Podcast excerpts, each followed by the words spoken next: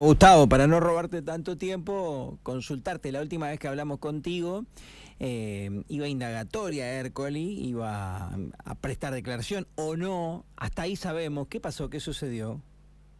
El trámite se cumplió, es decir, formalmente fue indagado Román Esteban Hércoli por defensa, por estrategia de su abogado, se abstuvo de declarar, pero adelantó que podría ampliar la declaración en las próximas semanas. Es decir, por estrategia los abogados, antes desean interiorizarse de la acusación, es decir, en la práctica, conocer en qué consisten los cargos que tiene la Fiscalía y en base a eso ensayar una estrategia, que fue un común denominador no solamente de Hércules, sino también de los otros dos detenidos, en este caso de Tencio y del poblador Abraham Santillán. Son tres personas detenidas que fueron indagadas, las tres en forma coincidente se abstuvieron de declarar, sus abogados dijeron, de repito, que van a hacerlo en los próximos días, y es que es lo que viene ahora, es el pedido de escarcelación por parte de la defensa, tiene como dos semanas para esperar, pero fundamentalmente viene la compulsa de documentación.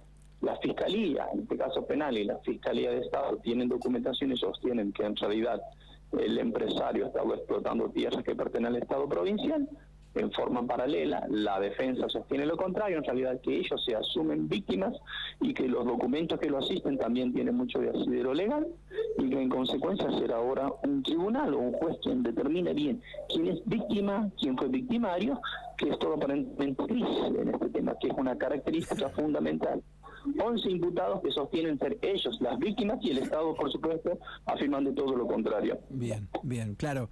Eh, es un poco lo que explicabas, es lo que va a tener que determinar la justicia, si Hércoli es un comprador de buena fe y si es uno de los perjudicados o no. También contabas, te entendí yo así, Gustavo, que me habías adelantado a quedar detenido, por lo menos acá, los procesos y por cómo funciona la justicia, como mínimo 15 días. Bueno, va a ser así, parece y nos guiamos así por cómo fue el tratamiento para los otros empresarios, como mínimo estuvieron detenidos dos semanas.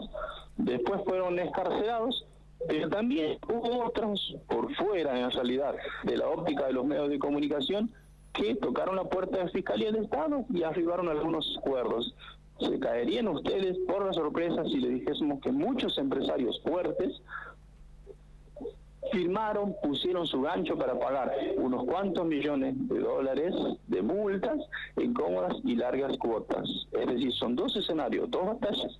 Una es el reproche penal por el cual se encuentran detenidas y la otra implica, por supuesto, quizás el pasaporte buscado por muchos, que es también el doloroso, tener que meter a mano bolsillo, implícitamente reconocer que el Estado provincial que la justicia tiene razón, porque de lo contrario no se justifica. ¿Por qué tendrías que firmar un acuerdo y tener que pagar tan abultadas multas? ¿Qué es lo peor que puede pasarle a los empresarios, a Hércoli, por ejemplo? ¿Qué es lo peor en el peor de los escenarios judiciales? ¿Qué, qué es lo peor, además de esto que estás haciendo referencia? ¿Qué en cuanto a condena? En el peor de los escenarios, él puede recuperar la libertad, pero que se le dicte la prisión preventiva.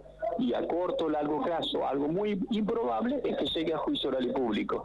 Ese es el peor escenario, que no es justamente el común denominador. Ok, está, está bien. ¿Del tema se habla mucho, poco o nada ya? ¿Interesa el tema? Em,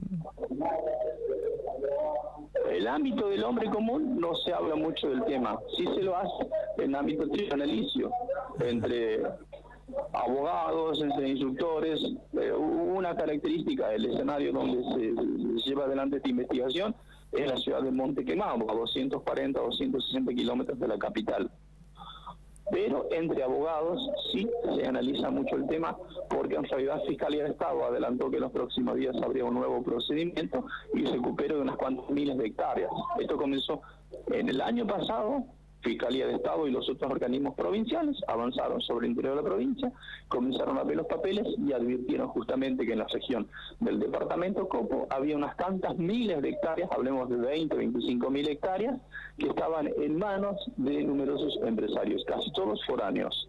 Bueno, el resto de la película ya la conocen ustedes. Quizás estamos asistiendo ahora a la trama, desconocemos cómo será el epílogo, el desenlace. Gustavo, muy amable y claro, gracias. ¿eh?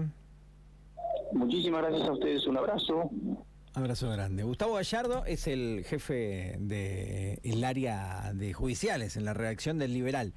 Estuvo por segunda vez en el aire del 105. Hablamos de la situación de Román Hércoli. Seguramente ya escuchaste o leíste algo. Es acusado el, el, conocido empresario local, bueno, de ocupar tierras que en realidad eran tierras fiscales y del Estado santiagueño.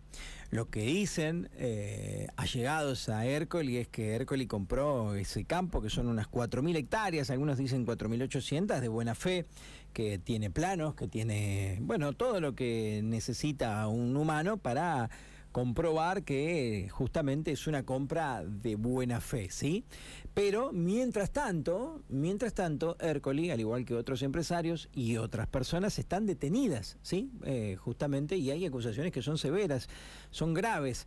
Mm, lo explicó Gallardo, eh, fue llamado indagatoria y eh, probablemente exista también la posibilidad de una ampliación de su declaración. Cinco de, mm, perdón, 48 de las 10